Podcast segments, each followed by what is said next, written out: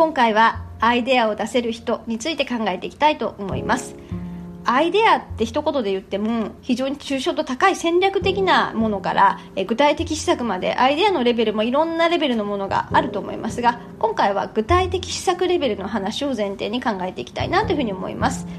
まあ、最近ですね本当にあのスピードが速くなって今までの前提が全然こう覆されるみたいなシーンが増えてきてると思いますし同時に今までやったことない何か考えてよみたいな風なまあ、オーダーがですね上司から来ることも多いんじゃないかなと思います、まあ、とは言ってもなかなか一般的に人間は、えー、過去自分が経験したものからしかつまり自分の経験の箱からしかアイデアって出せないものなんですよね。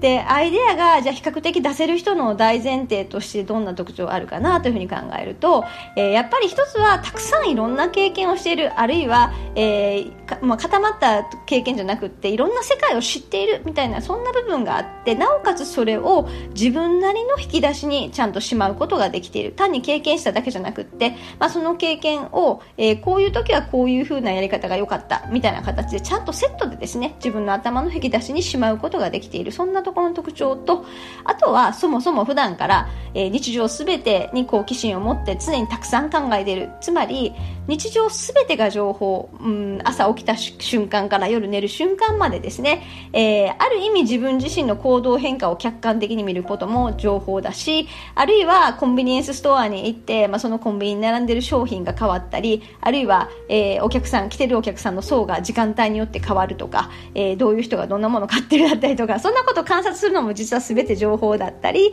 まあ、道行く人が服装がどんな服装なのかとか、まあ、そういったことも実は全部情報でそんなことも含めて、えー、いろんなところを仕入れているというところがあるかなというふうに思います。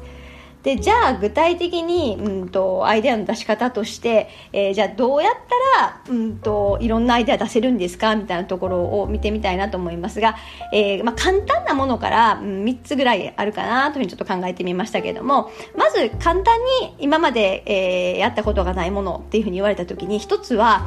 他の業界とか、えー、事例、まあ、単なる知識ですね。えっと、インプットさえしていれば自分の会社とか業界ではやったことないけれども他社の事例だったりとか他業界の事例みたいなところなんか、まあ、あるいはうんと、雑誌だったりとかネットだったりとかいろんな情報がありますので、まあ、それをベースに、まあ、それをまあ借りてで、まあ、その自分たちの会社に適用する、まあ、これは比較的簡単にしやすいかなというふうに思います。まあ、単にインプットさえすれば、えー、借りてこれるわけですから、えー、いいやり方があったら、まあ、自分たちのあの業界に適するように徹底的にパクってやるってことですよね。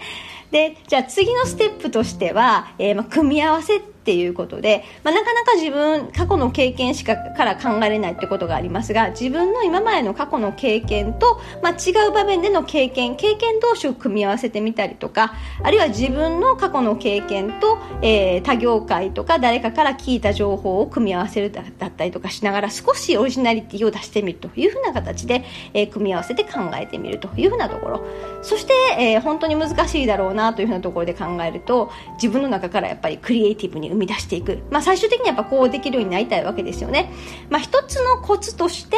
えー、思考を極に振ってみる。ってかややり方のコツとしてはこれあるかなというふうに思います。まあ、グロービスではクリティカルシンキングなので、えー、まあ、そういったある意味クリティカルシンキングって自分に批判的な思考ってことなんですが、まあ、逆にこれをうまく使うとクリエイティブシンキングというような形でも考えれるわけですよね。例えば、うん何かのサービスに関わっているとして至れり尽くせりのサービスがあるということは、まあ、逆に真逆でほったらかしのサービスもあるよねっていうふうな形で思考を極に振ることによって、えー、今までとは全全然違う形の創造的なものを出すことができる、まあ、そういった考え方だったりとかします、まあ、こういうのはねあの完全に毎日毎日のトレーニングでもありますので、えー、クリエイティブに考えていただければまずそもそも正しく自分に批判的に考えるクリティカルシンキングみたいなことなんかも大事なんじゃないかなとも思います。あとやっぱり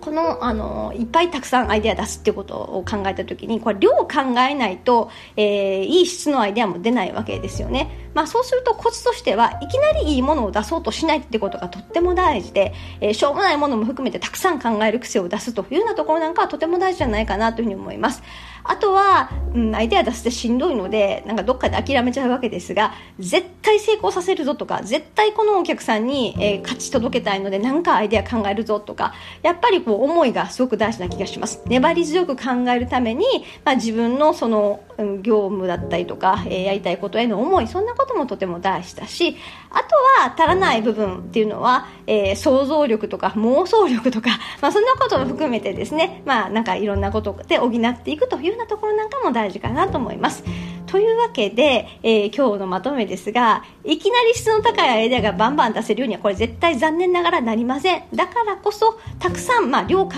える中で、いつかそれは質に転化するというようなものなんだと思います。というわけで、まあ、しっかりと、えー、まず思いを持って、それを育てながら、えー、自分自身アイデアを出す覚悟を持ってですね、たくさん考えることから始めてみてはいかがでしょうか。